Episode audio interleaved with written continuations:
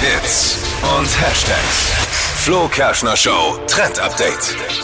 Urban Jungle ist der neueste Trend fürs Büro. Für alle, die gerade da sind und die Stellung halten, weil die Kollegen im Urlaub sind. Einfach Urlaubsfeeling in die Arbeit holen, die Lieblingskollegin durch eine schöne Pflanze ersetzen. Es gibt nämlich welche, die super Sag ich praktisch doch immer sind. zu dir, Ja. Dibi, da wo du sitzt, macht sich auch eine Juckerpalme gut. Sag Ja, immer zu ihm. Im Trend sind aber Aloe Vera und Glücksklee. Das sollen mit die Top-Pflanzen Oh. fürs Büro sein. Allgemein, man fühlt sich wohler, die Luft wird natürlich besser und Studien haben gezeigt, je mehr Pflanzen im Büro sind, desto kreativer und produktiver wirst du. Und der Sommerhack, Aloe Vera, ne? du hast einen Sonnenbrand, Mir kannst ist du dir, dir- genau, machst du das Blatt, Ja. klack, drückst du das raus. Also ist super.